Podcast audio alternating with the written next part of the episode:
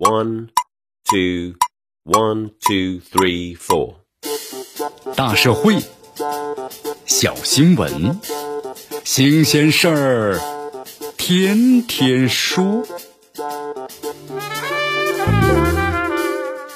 朋友们，你们好，这里是天天说事儿，我是江南。二零二二年上海市普通高校呢招生本科阶段的志愿填报啊刚刚结束，上海一所大学就因为学费呢太过于昂贵，引发了关注。你看媒体报道，上海的新伟学院呢号称是最贵的民办学校，这全国计划招生啊共是三百名，其一年学费呢就将近十五万元，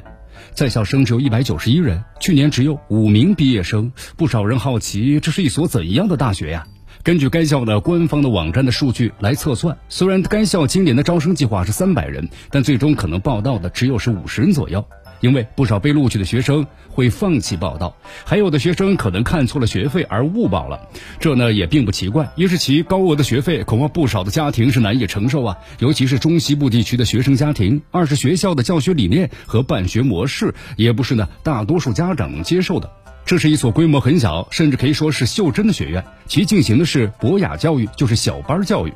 实际上，进入高等教育普及化之后啊，咱们中国会出现的更多小规模多元办学的大学。那么这些大学呢，不在于大，而追求小而特、小而精，跟以往不同的办学模式，满足不同的教育者这差异化教育的要求。你看，过去十年吧，咱们中国已经出现了很多所呢以小而特、小而精为办学定位的高校，有公办的高校，比如说中国科学院大学、上海科技大学，也有呢民办高校，比如说西湖大学新伟学院。这新伟学院呢是其中最默默无闻的，学费呢但却是最高的。有网友质疑这是野鸡大学。这是根本没有了解学校的具体办学情况。行为学院是国家的承认学历的本科院校，根据学生的反映，其教学质量啊也颇高的。那么学校呢完全实行是小班化的教育，学生师比呢是一比四点七，这远远高于不少高校的一比二十左右。而且这学生啊还可以根据呢个人的兴趣自己开课，比如说某个学生对音乐特别感兴趣，就会向导师提出我想学习呢音乐方面的知识，那学校呢就会聘请相关领域的专业人士进行授课。那么，至于网友质疑其割韭菜，同样没有搞清楚学校的具体办学属性。这个学校啊，是咱们中国的民办高校之中最早采取了这个基金会办学的模式，比西湖大学呢还要早一些。其所有的办学收入啊，都进入了公益的基金会，并非是盈利的民办学校。当然呢，非盈利指的是举办者呀，他不占股份、不分红，而不是呢学费免费或者是低费。这个学校之所以学费呢每年近十五万元，是因为其办学经费啊都是来自于学生的学费和募捐，和西湖大学有点不太一样。那么该校基金会啊没有展开大规模的募捐，而是围绕呢小而特这个办学目标进行自己的探索。经过这多年的探索和发展，该校目前的收支呢基本持平，已经进入了稳定期。那么办这么小规模的民办学校有何意义呢？该校的前身其实走的是规模发展模式的高职院校，每年学费啊收入上亿。如今是不走的规模路线，放弃了上亿学费收入，而办这个小规模的学校，是办学者办学理念的重要的转变。把这办学当成生意来做，追求规模效应，那就是民办教育的过去式。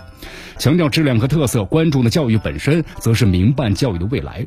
上海新伟学院呢，本科教育至今有八年的时间，未来的路还有很长要走。从现实来看，虽然该校属于是小众的选择，但是学校呢也有必要向社会啊更多介绍其教育的理念，尤其是在招生的时候，学校可以适当的增加招生的宣传。除了通过呢宣传介绍呢，让更多的学生家长去了解学校的办学模式、办学的特点之外。也可避免一些学生啊，因为不了解而误报，被录取了而不报到，而浪费呢招生的名额。当然，作为一所采取基金会办学模式的非盈利的民办学校，为实践呢其办学的理念，也有必要加大呢基金会的募款的力度，以此呢来降低学费，来提供更多的奖学金和助学金等等，来吸引更多的学生选择。总之呢，作为咱们中国高等教育事业的重要组成部分，这民办的高等教育发展需要咱们更多的鼓励和支持。那么，这种非盈利的民办高效。进行了创新探索，也尤其需要呵护。这里是天天说事儿，我是江南，咱们明天见。